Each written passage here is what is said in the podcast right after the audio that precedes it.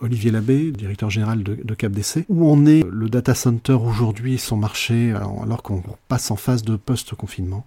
Le marché du data center est peut-être une des industries qui aura été le moins impactée par euh, la crise, puisqu'on s'est rendu compte de manière évidente à la fois des besoins croissants en numérique et que l'industrie a tenu, puisque finalement il y a eu très peu de d'interruptions de service. Les, opérateurs data centers se sont réorganisés très très vite pour faire face aux différences de flux nationales et internationales qui ont été provoquées par ce passage en confinement de plusieurs milliards d'individus. Donc on peut dire que l'industrie a démontré à la fois son, son, professionnalisme et à la fois son importance. Donc, pour un acteur, quel qu'il soit dans le domaine du data center, le passage de cette crise, bien sûr, nous avons subi, comme tout le monde, le ralentissement technique lié au confinement ou, tout ce qui a pu être amené comme contrainte à l'occasion de cette période, mais en tout cas, la demande du marché reste très soutenue dans le domaine du data center. Mmh pour une société comme CapDC, les projets de data center sont des projets qui sont quand même lourds et longs.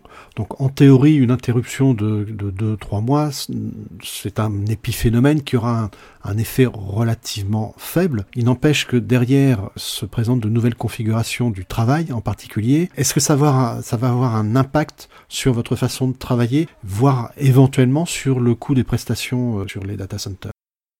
Alors c'est une vaste question et on n'est pas encore sorti de la crise, donc j'ai pas encore la réponse. Ce qui est clair, c'est que dans le métier de l'ingénierie du bâtiment, on peut séparer deux grandes phases.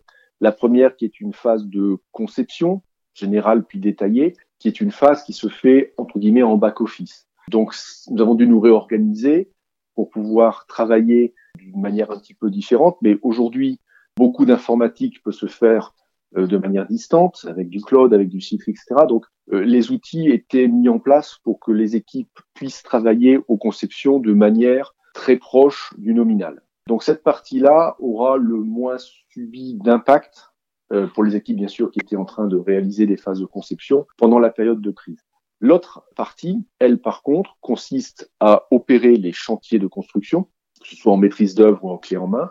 Et là, par contre, les chantiers, comme dans tout l'ensemble des chantiers immobiliers a subi de plein fouet euh, la période de, confinement et de précautions sanitaires que nous avons traversé et que nous sommes toujours en train de traverser. Donc la plupart des chantiers ont été stoppés à des dates différentes selon les, pays où CapDC euh, et Capagelec opèrent, mais il y a eu toujours quasiment une période d'arrêt total qui nécessite déjà un premier surcoût puisqu'il faut fermer proprement les chantiers, mettre en sécurité et donc rien que le fait de arrêter et reprendre plus la période d'inactivité, génère des coûts.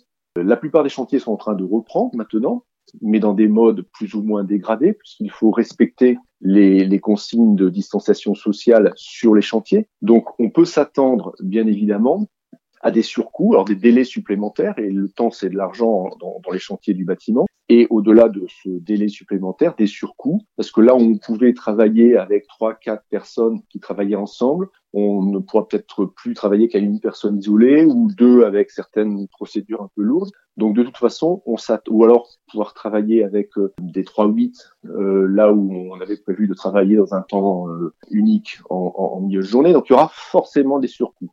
Il est trop tôt aujourd'hui pour chiffrer, que ce soit dans notre domaine du data center ou dans l'ensemble du bâtiment, quel sera ce surcoût. Et aujourd'hui, qui va payer ce surcoût? Là aussi, la question n'est absolument pas tranchée, mais entre le maître d'ouvrage, le fournisseur, et d'ailleurs la cascade de fournisseurs derrière, et les assurances, qui ont peut-être un rôle à jouer aussi là-dedans, aujourd'hui, qui va payer le surcoût? Ce n'est pas encore tranché.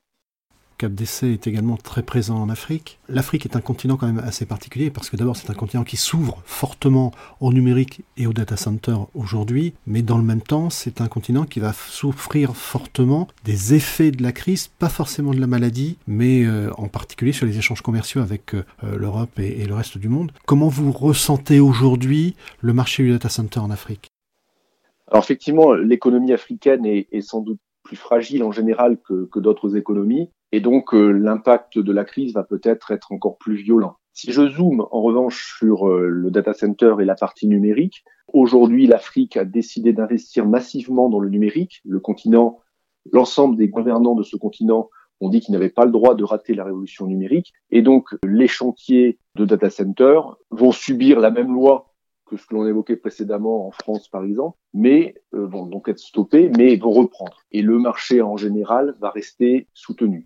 On peut constater d'ailleurs que dans l'ensemble des régions CAPDC, c'est juste une question de timing. L'Italie a été le premier à, à s'arrêter et peut-être le premier à reprendre. La Turquie, euh, qui est un autre CAPDC, a été une des dernières à reprendre. Si je zoome maintenant sur l'Afrique, tous les pays euh, africains ont, dû avoir recours à des périodes de confinement et donc un ralentissement sur les chantiers. Il faut aussi avoir en tête que l'Afrique, c'est 54 pays et qu'il y a beaucoup d'échanges entre ces pays. Donc euh, la plupart des pays ont fermé leurs frontières, ce qui fait que, euh, par exemple, dans la zone UEMOA, j'ai mes équipes basées à Dakar. Tous les tous les projets qui n'étaient pas au Sénégal ont forcément été plus difficiles en termes de réalisation. Il faut savoir que l'avion est et en Afrique quelque chose euh, entre les pays qui est très très très fréquent, surtout que les distances sont parfois plus petites que sur nos grands pays européens.